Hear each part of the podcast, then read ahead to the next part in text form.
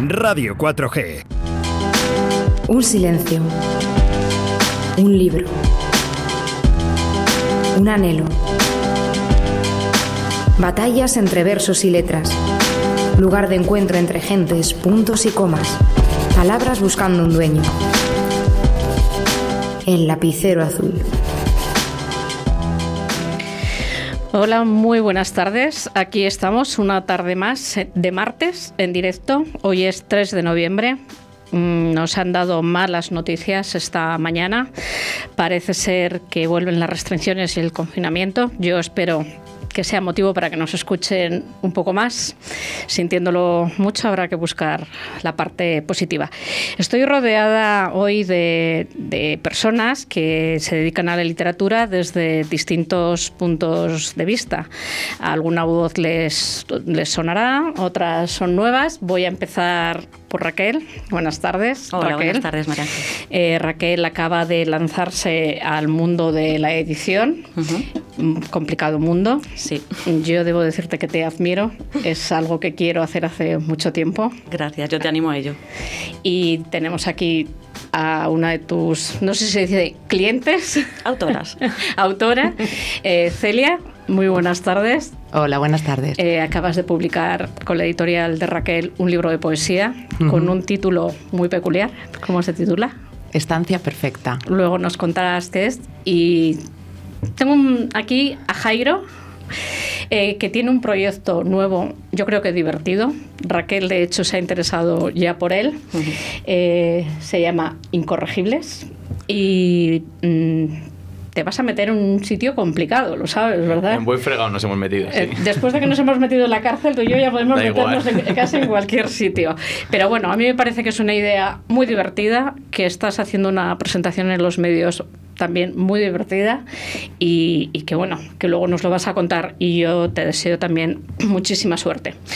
Hoy, como he dicho, es 3 de noviembre, eh, ha sido puente, acabamos de pasar eh, Halloween yo en, mi, en mis épocas, como soy mucho mayor que todos vosotros, yo siempre decía la noche de los santos, la noche de las ánimas. Eh, yo me acuerdo que se ponía una vela en la ventana y todas estas cosas. Y le contaba antes a Raquel, antes de empezar, que yo había decidido hoy hablar de un, de un relato corto. Hoy en día lo llamaríamos relato corto. Eh, son, pertenece a los cuentos y leyendas de Gustavo Adolfo Becker. El Monte de las ánimas. ¿Por qué he elegido este tema? Pues aparte de ser el fin de semana de los santos, porque a mí de pequeña me causaba muchísimo, muchísimo desasosiego. Eh, yo estaba en un internado y la, noche de los santos las mayores nos lo contaban para, asustarnos. No sé si conocéis la, historia del Monte de las Ánimas. Jairo, ¿lo conoces? Eh, esto voy a contar a los oyentes. ¿A vosotros os causaba miedo de pequeños? Yo cuando lo leí ya no. Ya no. Tú ya lo leíste de mayor y ya no. Celia, a, sí, a, mí sí. ti sí. Jairo. Igual que Raquel. Lo has leído ya de mayor. Bueno, pues eh, el Monte de las Ánimas es un monte que está en Soria, que se supone que están enterrados allí los templarios que, que caen en, en batalla. Eh, lo que hace el relato es contarnos eh, cómo Alfonso, que está perdidamente enamorado de su prima Beatriz, debido a que se van, ella se va a ir fuera le pide una joya, ella a regañadientes le entrega una joya, él a ella le entrega una joya y le dice que a cambio que le dé una prenda ella, que no quiere saber mucho de Alfonso, eh, le dice que le iba a entregar una prenda, un lazo, pero que lo ha perdido durante, durante la cacería y que por favor vuelva a buscarlo si lo quiere. Él aunque es un gran cazador y muy valiente y todas estas cosas, eh, le dice que le da miedo volver al, monte de las ánimas. Ella insiste y él, bueno, pues por amor se va al monte a buscar esta prenda, un, lazo azul. Ella durante toda la noche escucha sonidos extraños de huesos, de aullidos y cuando llega la mañana y llega la luz, ella piensa que todo ha sido un mal sueño, que no se arrepiente de, haber sido tan temerosa y tan miedosa, pero decide levantarse a rezar y cuando se coloca sobre el reclinatorio encuentra ese lazo desgarrado y lleno de sangre. Y bueno, eh, llegan los criados corriendo para comunicarle que Alfonso ha muerto en manos de los lobos y a ella la encuentran muerta de miedo en el reclinatorio. Pues es una historia para la noche de los santos. Yo os invito, no sé, yo sé que Jairo no tiene hijos, Celia sí, Raquel no sé si tiene, mm, que no les contéis estas historias de miedo, pero que les contéis alguna historia. Eh, ahora os invito a escuchar un poco de música. Vamos a darle la vuelta al mundo, subir al espacio y bajar un segundo, perdernos dos mil años por ahí. Que cuando me miras me quedo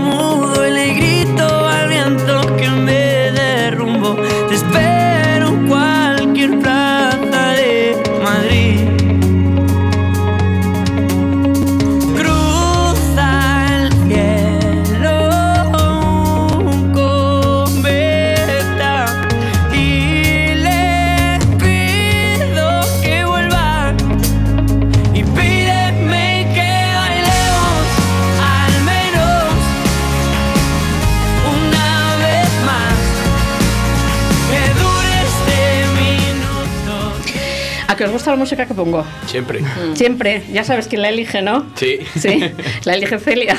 La elige mi hija la, la música. Y a Jairo, claro, estáis en la edad. Más o menos, sí.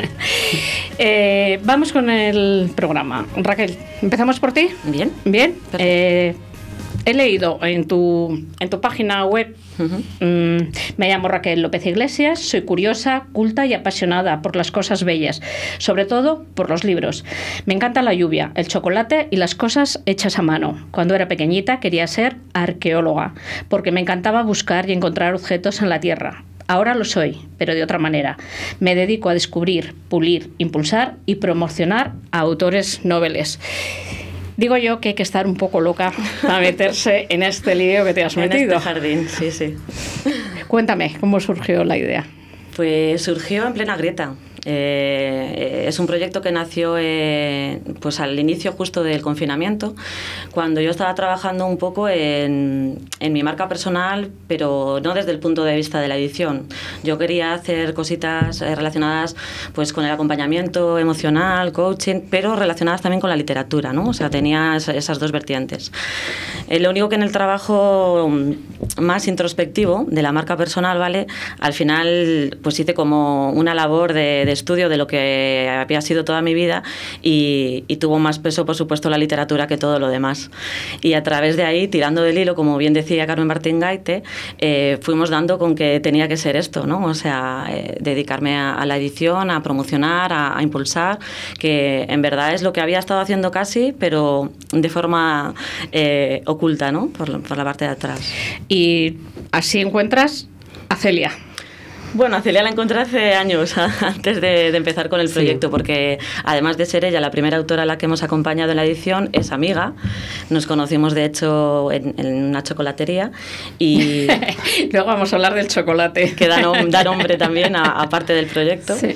Y, bueno, pues luego hemos coincidido también en, la universidad. Ella fue la que también me acercó eh, asignaturas de teoría de la literatura comparada cuando ella lo estaba estudiando.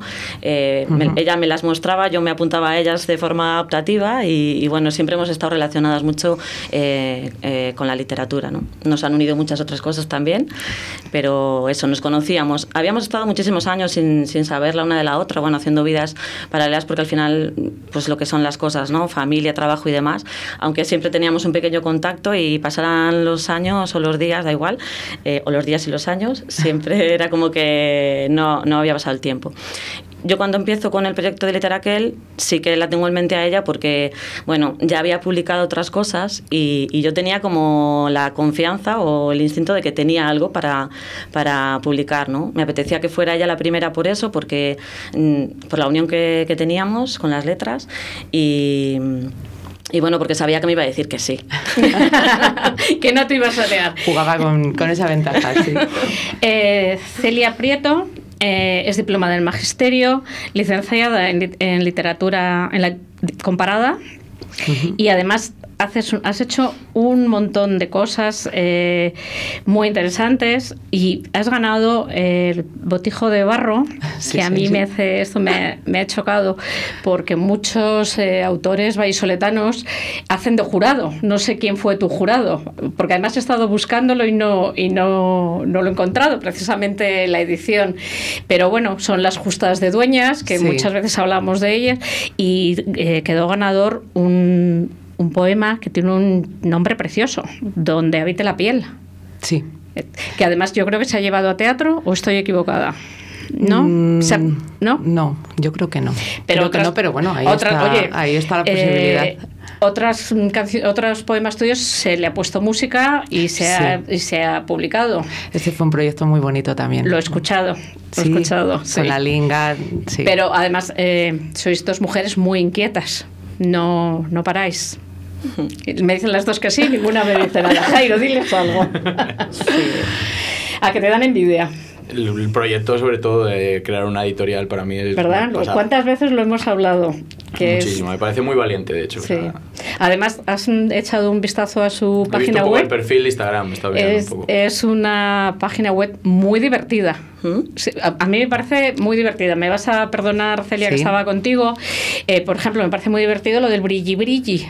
sí, los títulos, ¿no? De, de un poco de lo, que de los servicios. Bueno, sí, bueno, la idea era también hacerlo cercano, ¿no? O sea, que, que no sea lo típico que, que ve servicios editoriales, ¿no? Y aquí tenemos maquetación, corrección o este es el pack. Bueno, me apetecía hacerlo también así, o sea, de una forma un poco más cercana y cálida que, que llegara. Eh, vamos a suponer, yo soy escritora y vamos a suponer, porque ya sé que a Celia como es amiga, te, ha sido a ella y esto, pero vamos a suponer que yo, o Jairo, que está con su segundo poemario, no sé si le has terminado, ¿no? Bueno, él está con un poemario y yo estoy con una novela. ¿Admites los dos eh, no tienes géneros? Sí, sí, admites los dos géneros. Vale. Eh, nosotros nos vamos a ti, a tu editorial, y, Mm, yo sé que haces de distintas maneras. Yo imagínate que mm, tengo la idea de escribir una novela sobre una niña que se sabe, no se sabe si existe o no existe, pero no sé muy bien lo que voy a hacer con la novela. Voy a ti y te lo cuento. Digo, oye, tengo un proyecto de una novela fantástica, de una niña que no se sabe si existe o no existe. ¿Qué hacemos? Bueno, en principio entonces eh, lo que haríamos es proponer a lo mejor un acompañamiento, ¿vale? O sea, como una especie de mentoría en la que eh, en la primera sesión eh, se trabaja mucho realmente el para qué se quiere escribir el libro, qué se quiere escribir, si la idea está cuajada, ¿vale? A partir de ahí ya sería empezar a trabajar con el autor unos horarios que, que, o sea, facilitar al autor unas herramientas para que ese proyecto se lleve a cabo, ¿vale? De ahí yo me apoyo, por ejemplo, en, el coaching, ahí sí que me apoyo con herramientas pues para crear un hábito determinado, eh, sin distracciones, eh, de, qué forma hacerlo, porque no vale ponerse una hora porque sí, hay gente que a lo mejor no tiene el hábito ni siquiera de 10 minutos, pues bueno, o sea, hasta que se coge un hábito de forma pautada, ¿no? Acompañarle en todo ese proceso, tanto a la hora de la escritura, las correcciones, mm, correcciones de estilo sobre todo, a la hora incluso le puedo acompañar eh, de hacer su propia estructura ¿no? de, capítulos, en el orden, en un poquito esa orientación. Perdóname, Raquel. Esto no es lo habitual en las editoriales. La editorial no coge un proyecto desde cero. o sea, normalmente una editorial lo que hace es, eh, yo llego con mi manuscrito de esta niña que no se sabe si existe o no existe, y la editorial eh, si yo contrato tus servicios, hace una corrección, una maquetación, es así. así es. No es lo, lo, normal, no es lo que vosotros hacéis. No, porque claro, nosotros, a ver, no somos como tal una editorial al uso tradicional, ¿vale? O sea, nosotros también se puede llamar eh, plataforma de coedición, es decir, que al final estamos creando a cuatro manos, ¿no? El autor y, y, nosotros. Plataforma de coedición, autoedición, bueno, ahora hay 18.000 nombres, ¿no? Y no me gusta tampoco etiquetarlo de ninguna manera, eh, porque mm, cada proyecto es distinto. Mira, como ha sacado el tema, eh, lo expongo para los tres, porque no quiero que estéis callados. Eh, no sé si ellos estarán de acuerdo, Raquel, en que eh, en el tema editorial se está utilizando mal la palabra coedición porque es una autoedición encubierta. No sé si estáis de acuerdo. Eh, ¿Hasta dónde sabéis, Jairo? por lo que tengo entendido hasta ahora, creo que sí, que el término se utiliza mal, que, que al final están utilizando eso de coedición para dar un poco de nombre a la, como que la editorial ha participado más cuando en realidad lo que está haciendo el autor es trabajárselo él solo y la editorial poner el sello al final. Entonces lo que dice Raquel... Bueno, en este caso, claro, nosotros estaríamos en el otro extremo, al, revés, por eso, Lo que dice Raquel de ir ayudando y acompañando al autor creo que es lo que le da valor a la editorial. Vosotros dejáis claro al autor que es una autoedición.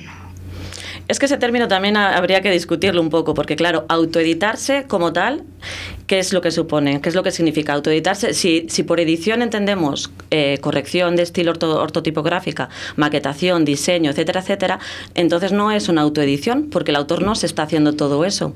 Hay autores que sí que lo hacen, incluso se lo, se lo suben a plataformas, etcétera, lo hacen, o sea, porque, bueno, ahora además los jóvenes vienen pegando súper fuerte, diseñan sus portadas, hacen auténticas maravillas, es cierto, ¿no?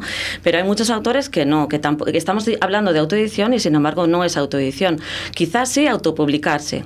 Vale, bueno, porque hay algunos autores que una vez que tienen su manuscrito corregido, maquetado y diseñado, sí que se lo autopublican en la plataforma que quieran o, de la forma que, inventen, ¿no? pero como tal la autoedición también habría que darle una vuelta a los términos. Por eso te digo que tampoco me gusta etiquetarlo, ¿no? Al final es, yo creo que, bueno, nuestro proyecto se trata más de, de un espacio, ¿vale? Que lo que pretende es sacar a la luz historias que están ahí, que no se han contado, con gente que no se ha atrevido a lo mejor hasta ahora y, que tiene mucho que decir. Y vosotros les empujáis. Eso es. Eh, vamos a ir un momento. ¿Querías decir algo, Celia? Sí, nada, eh, rematar un poquito esto con, con, mi experiencia en concreto, ¿no? Que ella me pregunta y yo le digo, sí, tengo algo, pero no tiene forma está ahí, yo sé que hay algo ahí, pero no tiene forma todavía. Y entonces los ojos de Raquel, las manos de Raquel le dan otra, otra vuelta, otra, y dice, vale, yo aquí veo esto, vamos a hacer esto, y digo, vale, eso era lo que, lo que estaba necesitando. ¿Reñís? Poco, poco. vamos a ir a publicidad con vuestro permiso y continuamos hablando.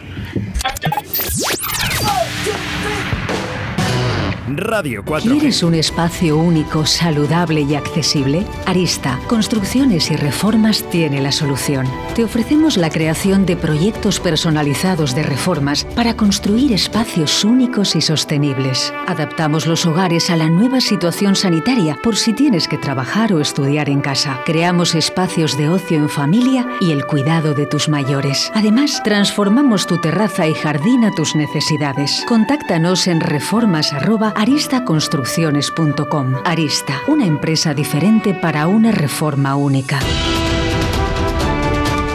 Si no dejarías tu pelo en manos de cualquiera, Brothers Hair. Si buscas las últimas tendencias, Brothers Hair. Si quieres un trato familiar cercano y agradable, Brothers Hair. Brothers Hair. Roberto y Laura te esperan en Paseo de los Castaños 43, en Cobaresa. Más información en brothershair.com. Oh, Dios mío, un folio en blanco. Atrévete a escribir. Escuela de Escritura Rinocerontes y Mariposas. Con María Ángeles Paniagua. Más información en el teléfono 696 22 0708.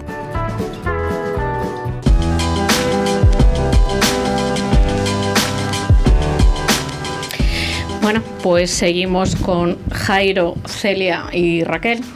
Eh, estábamos diciendo distintas eh, formas de llegar a, la editorial de Raquel.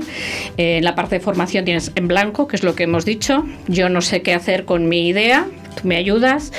manos a la obra, que ya lo llevo más avanzado. Y me ha encantado Alejo, o sea, que ya lo hemos hecho. Venga, ¿y qué hacemos? Alejo, bueno, claro, el título viene además de, la película de Amelie, que también tiene el aroma, el propio proyecto, ¿no? Un poquito de, esa película. Esta es como la segunda parte de Amelie. eh, el, proyecto de, Alejo eh, ya es en el momento en el que, bueno, se trata de promocionarlo que bueno, ahora precisamente está la cosa un poco a lo mejor más parada o tenemos que inventar nuevas formas, pero se, se, trata de eso, ¿no? De, dar el salto y venga a sacarlo a la luz y, llevarlo. Mm, vosotros incluso eh, lo ayudáis al escritor, al autor, a que lo cuelgue vamos a hacer publicidad en Amazon. Sí, de hecho somos nosotros los que lo publicamos. O sea, él solo tendría que abrirse la cuenta en Amazon, en, la plataforma KDP, que es la que te permite hacer la, publicación, y, nosotros eh, haríamos la, subida. Ajustar lo que son las medidas que te pide Amazon, etcétera. Eh, Celia, ¿tú antes de publicar se lo das a leer a tu familia? No. No, ¿No? ¿Solo se lo enseñas a Raquel? Sí, en este caso sí. Ha sido, ha sido así. Jairo, tú, solo, tú a tu chica, por supuesto.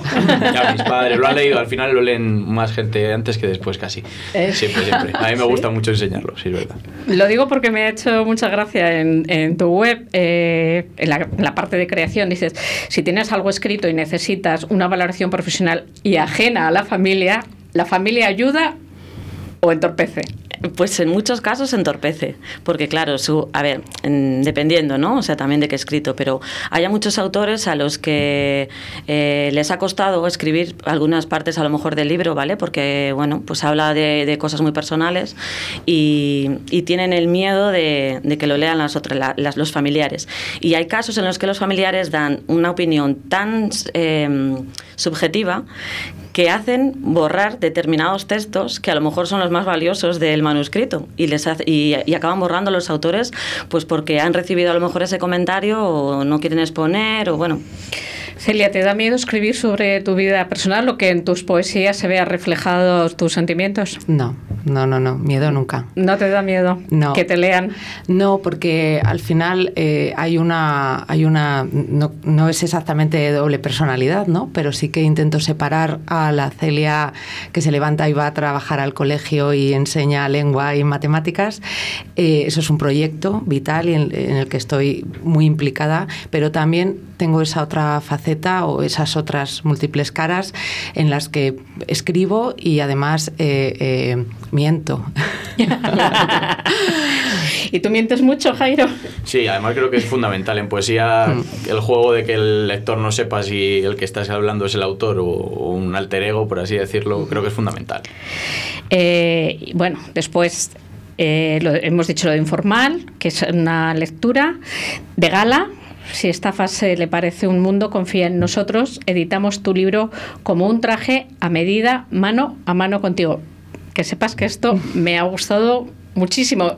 Y me imagino, Jairo, que esto le gustará a todos los, los, escritores, que una editorial les diga, voy a trabajar expresamente para ti y voy a hacer esto expresamente para ti. Siempre es fundamental que la editorial te, te, cuide, cuide el texto, de trabajar contigo, de que te vaya aconsejando, sobre todo, no de, este es mi manuscrito y ya está, y lo publicamos como venga, ¿no? Que, que te aconseje durante todo el proceso creo que es lo más importante de una editorial.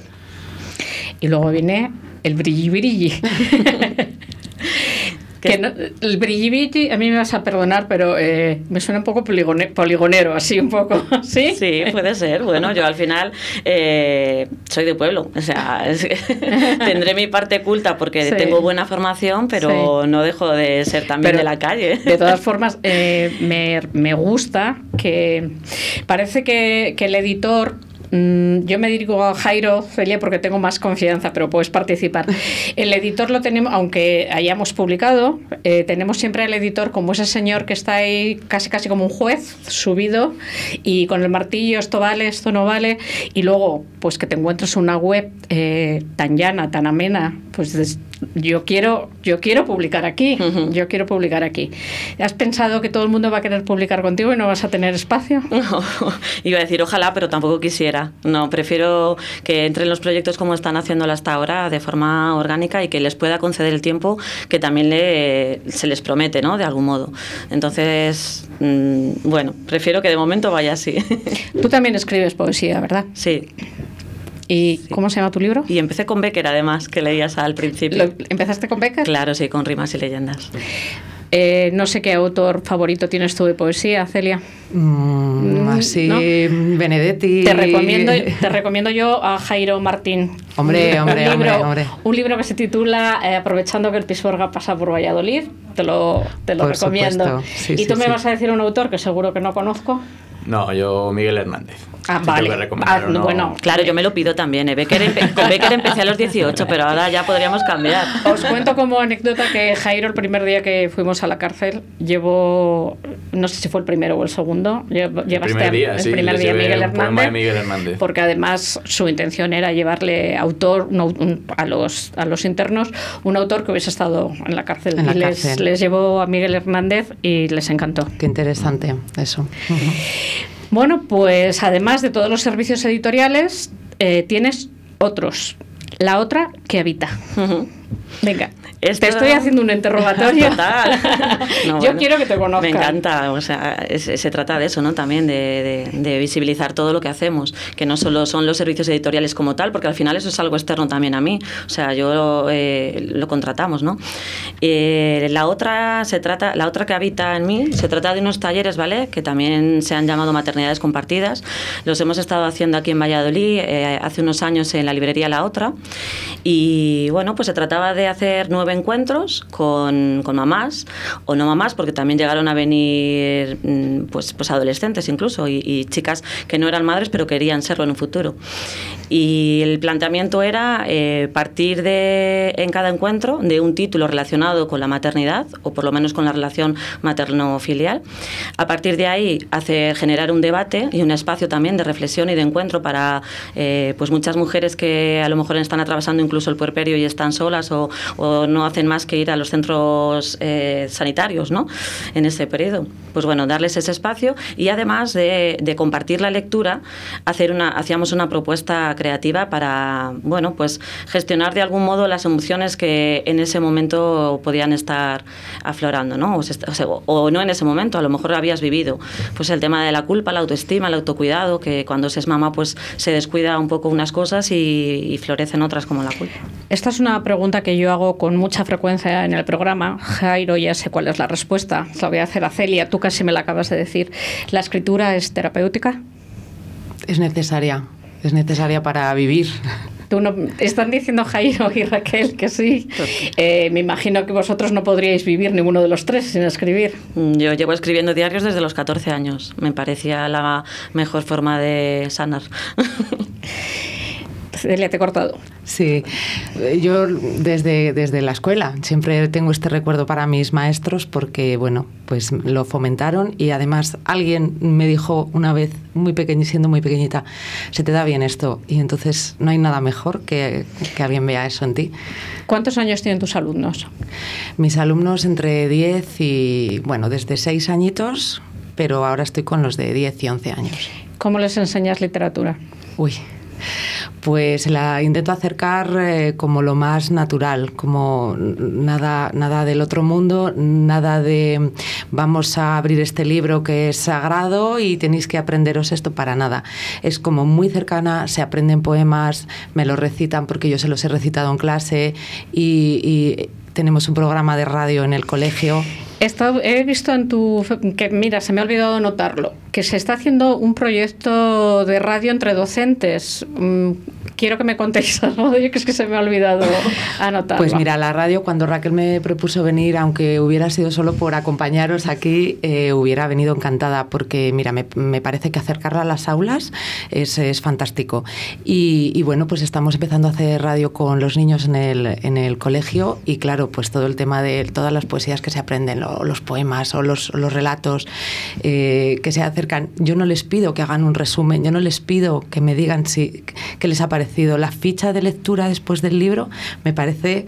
Lo peor, el peor descubrimiento. No sé, decir lo peor, pero me parece que, que, les quita un poquito las ganas, a lo mejor las pocas ganas que tenían de leer eso, ¿no? Entonces va, va todo fuera. Eh, les pongo mucha música, les pongo, vamos a estudiar las palabras. Eh, em, el otro día tuve aquí de invitados a a, dos, ya no sé, adolescentes de 19, 20 años. Eh, ellos querían venir porque han tenido un problema en el instituto y yo a cambio les dije que les dejaba venir si a cambio me hablaban de literatura, de cómo ellos habían aprendido la literatura y si creían que se les había enseñado bien en el colegio. Y estuve documentándome sobre los distintos planes de estudio, que es otro de los problemas que tenemos en España, que cambiamos de planes de estudio como de camisa. Y en una de las cosas que leí, a ver si los tres estáis de acuerdo, es que los comentarios de texto que nos mandaban hacer, yo soy mucho mayor que vosotros, eh, han quitado las ganas a todo el mundo de leer un texto y, de leer más, porque si tú pones, en mi opinión, si a un niño o a un adolescente le das un texto y le motivas para que continúe, que quiera saber cómo continúa esa historia, pero si le machacas, búscame eh, los sinónimos del texto. No sé lo que opináis vosotros. Sí, yo en ese sentido, de hecho yo siempre que hacía un comentario de texto cuando era pequeño yo quería seguir escribiendo y siempre me decían que no tenía que ser creativo, que lo que tenía que hacer era regirme a lo que me pedían. Y muchas veces me suspendieron por eso, por, por, intentar contar algo más o seguir el texto y decir, no, no, no, que esto no lo queremos, queremos lo que... Eh, Jairo ha hecho máster de escritura creativa en Sevilla. Yo hice un programa especial el año pasado en septiembre. Eh, Quizá conocéis a Susana Gil, que es profesora de literatura comparada. Sí. Y una de las cosas estuvo también María Jesús Valer, que era entonces la vicerrectora de estudiantes, estuvo la bibliotecaria. Y yo les planteaba si mm, en la enseñanza tenía que ser asignatura obligatoria la, la creación literaria, la escritura creativa. Por supuesto. Quizá no obligatoria la escritura creativa como sí, sino la creatividad como una asignatura. El dejar a los alumnos, a los niños, expresarse de la forma que quieran, de una forma artística, pero de la forma que ellos quieran. Si quieres ser haciendo música, haciendo pintura, escritura, pero dejarles que se expresen. Creo que es muy sano para, para un niño expresarse así. De hecho, el, el, plan lector, que es obligatorio en todas las escuelas, en, en, la nuestra, en la mía, en la que yo trabajo en concreto, siempre es plan eh, lector y escritor siempre, o sea, no está, no se concibe una cosa sin la otra. Eh, creo que es eh, fundamental. Mira, el ejemplo que te iba a poner antes que, se, me, se, me, fue eh, para, para, enseñarle las palabras esdrújulas, escuchamos a Crae en las antípodas.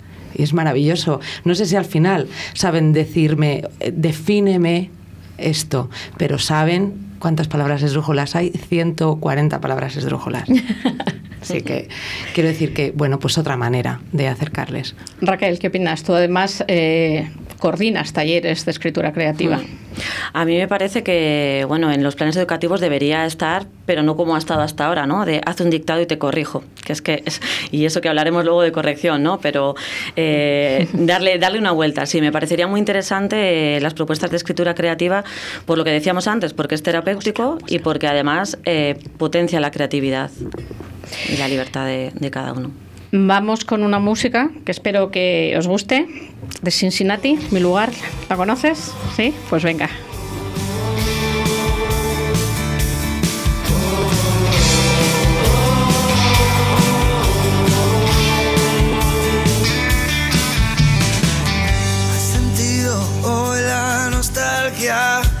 perdió tu recuerdo, las ansias por la carretera soñando al ritmo del corazón.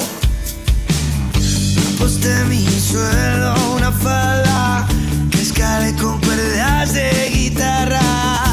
Quise guardar las memorias que encierran cada canción.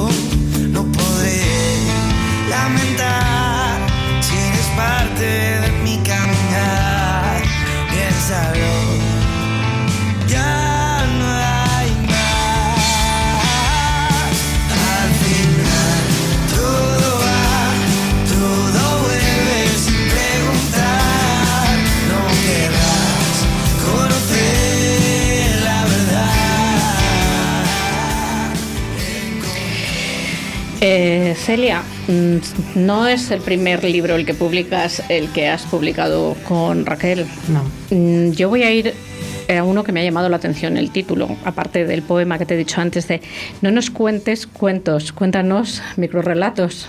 Y otras pequeñas historias. A ver, un proyecto eh, estupendo que, llevamos a cabo hace, hace ya ocho años, ¿no? Algo así. Y, y partía de, bueno, pues esas esa manera de acercarse a los, a, los niños con literatura, bueno, pues yo trabajaba con alumnos de educación infantil y tampoco puedes leerles mm, mm, pues 50 páginas así de tirón, ¿no? Les tienes dormidos en la 10.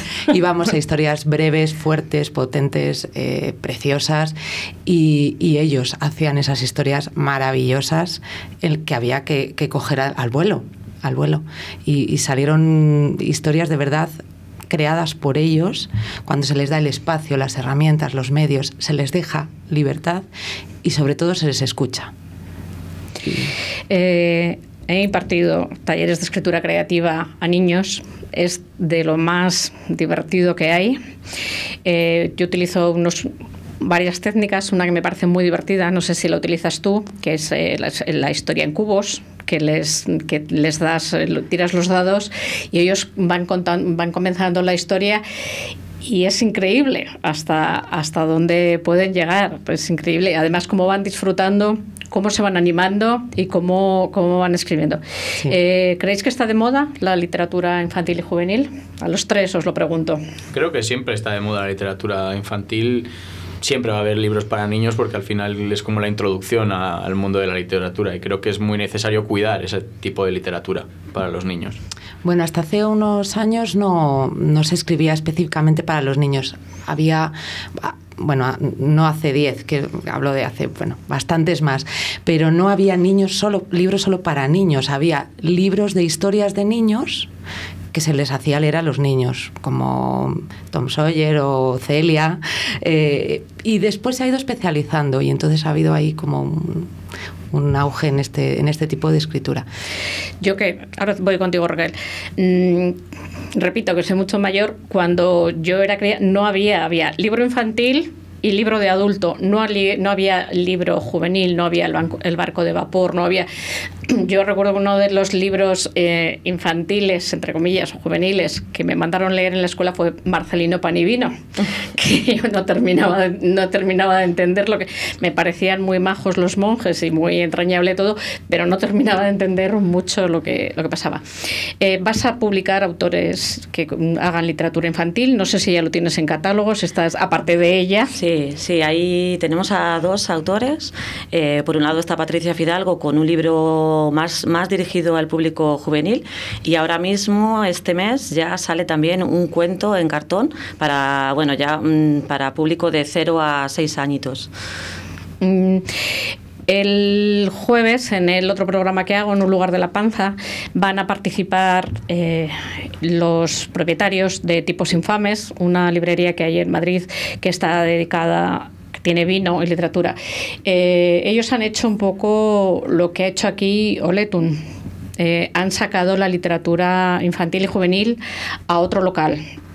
¿Os parece que eso es una buena medida o que al contrario, si un padre entra a comprarse un libro para él, mm, si ve uno juvenil, igual lo compra, que no van a ir directamente a la tienda juvenil. Yo, por ejemplo, la librería Santos Ochoa de Salamanca, eh, aluciné porque es una pasada la librería. Fui a hacer la presentación del libro, al final se canceló por el COVID, pero le mola un montón porque la librería es enorme y tiene como un castillo de princesas Disney y, entras ahí y es toda la parte de literatura infantil y juvenil, o sea que está todo unido, pero que cada uno se puede ir a su espacio. Y creo que mola un montón ese tipo de librerías así. ¿Tú qué opinas, Celia? ¿Que tienen que estar juntas o separadas? Mira, yo el recuerdo que tengo infantil mm, es, entrar en la biblioteca, más que en la librería, que, no teníamos en mi pueblo, también soy pueblo, y, y colarme a la otra zona, a la, a la, zona a lo mejor de un poquito de literatura, cuando estás en esa línea en la que todavía eres infantil pero quieres leer algo más, y entonces al estar los espacios cerca, yo sí que me podía acercar. No sé si hablas un poco de, pues no, de, que, de que haya una línea continua y no se rompa en dos espacios. ¿no? Eh, lo hablo porque yo creo que eh, yo soy de la opinión de que sí que está de moda otra vez eh, la literatura juvenil. De hecho, bueno, pues están haciendo premios, está intentando potenciar un poco porque yo creo que todo el mundo está cayendo en eso, en que, en que hay una generación entre entre la mía y la de mis hijos que se han perdido la lectura. Entonces yo creo que sí que se está intentando potenciar eso. Pero creo que separarlo mm, lo va a entorpecer porque yo, por ejemplo, me gustaría ir con mi hija, con mis hijos, ah, y mientras yo estoy viendo los cuentos adultos, pues que ellos se acerquen a los juveniles. Me parece que es una buena forma de, de ir todos juntos a comprar. De hecho, mi hija, que siempre la nombro, vamos, vamos a... Mira, ya le dio muchísima pena, por ejemplo, que Oletun eh, de toda la vida se lo llevasen al otro lado porque a ella le gusta que vayamos y mirar libro. Entonces, bueno, para mí entiendo que se diferencian los espacios, pero me pienso que se pierde ese gusto de que vayan la familia a comprar. compartir, sí, Soy de esa opinión. Pues vamos a ir con el tema de las correcciones. Eh, vamos a ver. Eh, Raquel, ¿Los manuscritos llegan con faltas o sin faltas? Pues hay de todo, depende. O sea, yo en, en, mi caso no es que haya recibido muchos todavía, ¿no? Porque hemos empezado en marzo. Pero, por ejemplo, sí que han llegado algunos, sobre todo más que faltas, a lo mejor más corrección de estilo. De personas que tienen una formación más de ciencias y les cuesta eh, otro tipo de cosas. Vamos a, mm, a, a, tener en cuenta que no todos los oyentes eh, uh -huh. son escritores, no saben la, la diferencia entre corregir estilo, corregir ortografía. Jairo, diferencia. Bueno, la ortotipográfica es más errores gramaticales, falta de ortografía, tildes, todo ese tipo, y de estilo, pues es un poco eh, que, el, que, el, texto tenga un hilo conductor, que, que no haya puntos, por ejemplo, la, en la ortotipográfica, puntos y comas es muy importante, pero en la de estilo también es muy importante, que la lectura no se corte, que sea una lectura fluida, que no haya cambios de, eh, de léxico muy, o de no sé cómo decirlo, de estilo muy fuerte. Si yo te digo, fui a la ciudad eh, mayormente a comprar dos kilos de patatas, ¿qué me dirías? pues ahí iría por ti incorregible seguro. Es seguro, ¿no? y tacharíamos ya, mayormente. Incorregible diría, esto no pasa, no pasa. vuelve a empezar, vuelve a empezar.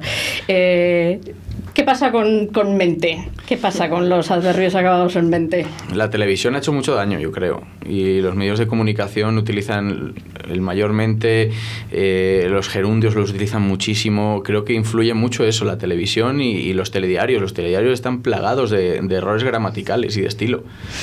Eh, yo siempre digo, mente, no es incorrecto, pero empobrece muchísimo la lectura.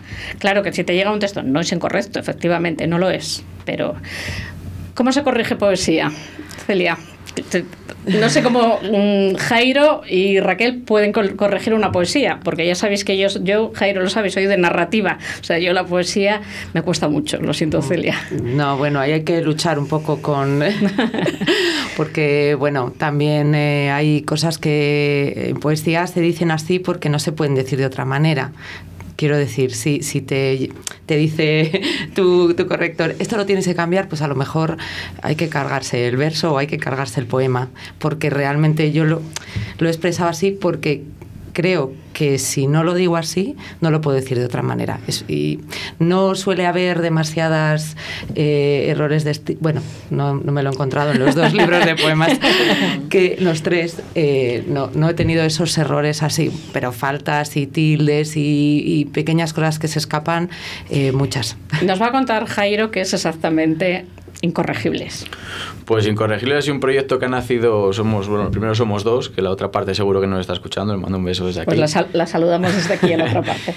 eh, yo filólogo, ella traductora, y que queremos reivindicar la figura del corrector, que creemos que hoy en día, yo he trabajado como corrector, es un trabajo mal pagado hoy en día, y que creo que no se le da la importancia que tiene dentro del proceso editorial. Y para demostrar esto, Incorregibles hemos lanzado perfil de Twitter y de Instagram de momento, y estamos corrigiendo las editoriales. Estamos buscándole las cosquillas. La primera publicación ha sido un libro de Blacky Books, donde hemos encontrado más de 25 errores y que nos parece increíble que editoriales grandes, ya tenemos planeados algunos de Anagrama, Planeta, Penguin, que, que todas estas editoriales con la cantidad de libros que venden tengan esa cantidad de errores. ¿Vas a corregir la editorial de Raquel? Ninguno está a salvo, vamos por todo. sí, por favor. No sé, vais a ser el azote de las editoriales. Sí, totalmente, vamos detrás de ellas. Eh, ¿Se lo hacéis llegar a las editoriales? Esto, ¿Este libro de tu editorial lo he, lo he corregido y tiene todo esto? Nos hemos dado cuenta en Instagram de que Blacky Books comparte todo lo que se le menciona menos nuestra publicación, que somos conscientes de que la han visto, pero no la han compartido. Así que bueno, desde aquí si no está escuchando alguien de Blacky Books, eh, esperamos respuesta todavía. Eh, yo sé que tienes por ahí alguna editorial en la que confías que no te vas a encontrar. O, pues o no. eh, ya no. Confiaba en, por ejemplo, en Tusquets, tenía mucha confianza de que ah. no hubiese fallos y lamentablemente también hemos encontrado fallos en Tusquets. O sea que al final yo entiendo que puede haber siempre alguna falta porque a todos se nos escapan. Yo soy escritor y tengo faltas también. Pero de ahí viene la importancia de la figura de la corrección dentro del proceso, que no tiene que leer solo el libro y corregirlo una persona, sino que tiene que pasar por varias manos para que al final el resultado que el lector se encuentre pues sea algo perfecto, que es como tiene que ser. Eh, soy de la opinión que cuando te encuentras una falta grave en una, en una novela, voy a dejar aparte la, la poesía, en una, en una narración, te saca completamente de la lectura dejas de creerte, dejas de creer lo que estás, lo que estás leyendo. Hasta ese punto es importante la corrección, Raquel. Sí, suele pasar, claro, porque al final te saca. Si, si, si, lo pillas, si hay algo que es muy pequeño, muy sutil, sigues continuando la lectura. Pero en el caso, por ejemplo, que han mostrado ellos, incorregibles en este, son cosas que, que sí, que saltan bastante a la vista y te saca de la propia lectura. Yo creo lo único de, que, claro, estos grupos que son tan grandes, o sea, estos grupos editoriales, al final trabajan con tanto, con, con tanto volumen que creo que se les pasa, porque si no, sí que hay cosas que... Me vais a perdonar mm. un momento que tengo al otro lado del teléfono a Chuchi, que le pusimos falta el martes pasado. Buenas tardes, Chuchi, ¿qué tal estás? ¿Qué tal, María Ángeles? Buenas tardes. Eh, no me habías contado que sales en el periódico el fin de semana. Me tengo que enterar siempre de todo por ahí. Bueno, que hay por todos los sitios últimamente, María Ángeles, no sé. O sea, esto sea lo, de aparecer en la radio, ¿no? Eh, pues, pues mira, lo hemos comentado David y yo, que, que, el que pasa por, el, por un lugar de la panza, la semana siguiente está en el norte de Castilla. O sea que yo creo que el norte de Castilla nos espía creo yo. Ah, en un lugar de la panza también es un programa que está adquiriendo gran notoriedad, o sea que muy bien todo. Eh, pues te, te, voy a contar que el jueves vamos a hablar en un lugar de la panza de esta librería que he nombrado, de tipos infames, que está en Malasaña, en Madrid, y que me imagino que conoces, porque tiene vinos y libros. No sé si la has estado alguna vez. Pues no he visitado todavía, pero, pero al decirlo tú me he informado, ¿no? no sé, se debería llamar tipos geniales, ¿no? Porque me parece una, tipos infames, tipos infames. Ya, ya, ya, ya, digo que se debería llamar tipos geniales, porque me parece una muy buena mezcla y una muy buena idea. Entonces es una de las visitas obligadas la próxima que vaya a Madrid el acercarme a conocerlo. Sí, pues además, mira, eh, ya te digo yo que si vas por allí y, y te presentas y cuentas, te van a atender estupendamente, porque son, son dos tipos estupendos, que son Alfonso Tordesillas, por cierto, se apellida Tordesillas, y la idea de tipos infames nació en una partida de billar aquí en Valladolid, aunque ellos son, son de Madrid, y son Alfonso Tordesillas y Gonzalo Queipo. Y la verdad es que saben muchísimo de libros, ellos se llaman a sí mismos eh, algo así como recomendadores y, y, te animo, te animo porque además son muy selectivos con el vino y seguro, seguro que con alguno de tus vinos, con los nombres tan espectaculares que tienen, seguro que lo ponen allí. ¿Y hacen catas de vino, presentaciones? Hacen catas, hacen catas de vinos. Es un lugar muy peculiar, Chuchi, porque tiene parte de barra que tienen cervezas artesanales, vino y café. Luego una zona que puedes estar disfrutando de los libros tomando una copa de vino. Y en la parte de abajo tienen exposiciones. Eh, son pues eso, dos tipos bastante interesantes, que si además les cuentas que tienes bodega y sabes de vinos, mm, van a estar encantados de la vida de recibirte y de que les... Seguro que haremos algo. Además, cuando les digas que tienes un vino que se llama Naranjas Azules y otro que se llama La Viña de ayer, no lo van a dudar en ningún momento en ponerlo allí. Eh, Muy bien. Te preguntaba Chuchi el otro día, que tenía aquí mucha juventud, ¿Cuál fue ese libro que marcó tu adolescencia o tu juventud? Bueno, es difícil así a bote pronto, ¿no? Pero tengo recuerdos de libros sin tanto, no sé. Me acuerdo, por ejemplo, del, del, libro El perfume, ¿no? Que me gustó mucho, eh, todo lo que conlleva, ¿no? También un libro pero ese le leíste ya de mayor, ¿no? De joven. Sí, sí, ese ya es más de joven, es más de joven, ¿no? de, niña sí me has pillado, me has pillado como muy... Pues de todas formas, el perfume eh, para tu trabajo me imagino que te dará muchísima envidia, la, el pues protagonista. La verdad es que es sorprendente, ¿no? La descripción que hace constantemente de todo lo que va oliendo es increíble, porque todo el libro es como una descripción constante, ¿no? Entonces, eso me, me llama mucho la atención. A mí me gusta mucho la, la conjura de los necios, también me, me parece así el, el, el, inefable Ignatius este me llamó mucho la atención, ¿no? Y luego, bueno, no sé, el nombre de la rosa, pues eh, recuerdos de libros de ese perfil, ¿no? Bueno, pues tienes buen gusto, ya sé yo que tienes buen gusto para los libros. Eh, no sé si sabes que el perfume, sin ser erótico, se le considera un libro extremadamente sensual, está ahí en la línea entre erotismo y, narrativa tradicional. Pero de Una descripción de sensibilidades, ¿no? Entonces, pues dentro de eso es a, en esa línea. A mí me gusta nombrar este libro como un poco ejemplo de, de pseudoerótico precisamente para, para, que la gente aprenda a diferenciar todo este tipo de literatura que hace intervenir todos los sentidos y, y disfrutarlos y con todos mis respetos de otro tipo de literatura erótica que se ha puesto después de moda. Bueno, sí, hay bastante distancia en eso. Sí, bastante. Eh, me ha gustado mucho escucharte. Mm, vienen días duros. Espero que no te afecten demasiado.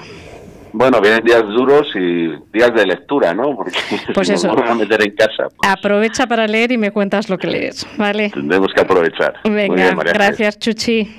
Que vaya todo bien. No sé si conocéis las bodegas Soto y Manrique. Él hace unos vinos, eh, los hace, él está en Cebreros, en Ávila, es de aquí, de Valladolid. Ya os contaré luego, y seguro que le conocéis, porque ha tenido locales míticos en Valladolid, Sotabanco, Romas Azul, y él ahora es bodeguero en, en Cebreros, y la verdad es que a mí es amigo personal de toda la vida y pone unos nombres a los vinos que a mí me parecen increíbles, que muchas veces le digo que parecen más un tema literario. Es, es, increíble. bueno, seguimos con la corrección. Vamos a suponer, Raquel, que el problema ya, eh, ya se edita el libro y el error lo comete la imprenta vamos a suponer que repite un, que repite un párrafo, que Mm, lo que sea. ¿Quién es el responsable? En ese caso sería la imprenta. Entiendo, no me ha pasado todavía, pero entiendo que se tendría que hacer responsable la imprenta. Mm, la imprenta. Si, se le ha entregado las artes finales, o sea, lo que es la maqueta final, mm, bien, pero luego en impresión ha habido un error.